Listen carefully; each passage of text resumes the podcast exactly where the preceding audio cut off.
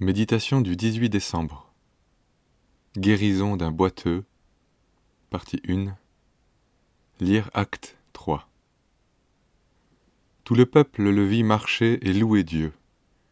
Comme il ne quittait pas Pierre et Jean, tout le peuple stupéfait accourut vers eux au portique appelé de Salomon. Pierre, à cette vue, dit au peuple Vous, Israélites, pourquoi vous étonnez-vous de cela?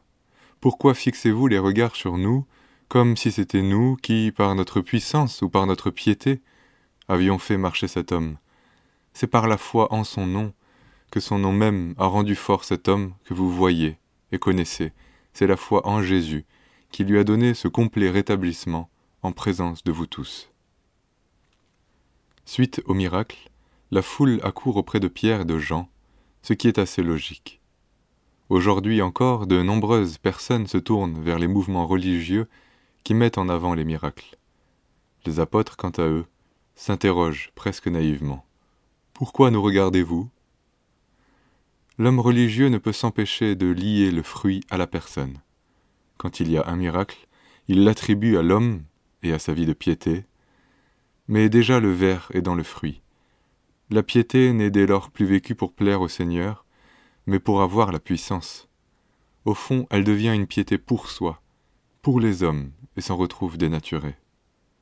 La Bible dit Comment pouvez-vous croire, vous qui recevez de la gloire les uns des autres, et qui ne cherchez pas la gloire qui vient de Dieu seul Jean 5, verset 44. Et encore Le juste vivra par sa foi.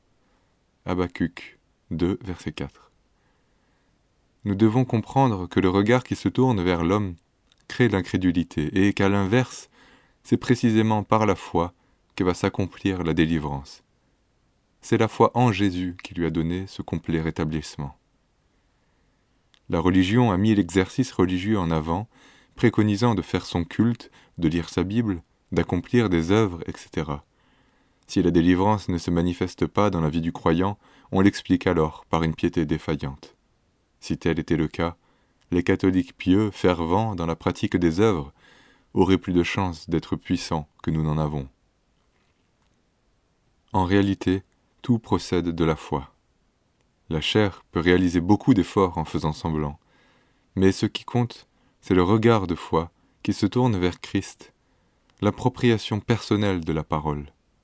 Nous vivons non pas de nous, mais de lui, non pas de notre puissance, mais de celle du Seigneur.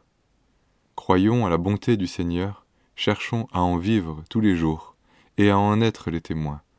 Portons par Jésus des fruits d'amour, de douceur et de paix. Béni soit l'homme qui se confie en l'Éternel et dont l'Éternel est l'assurance. Jérémie 17, verset 7.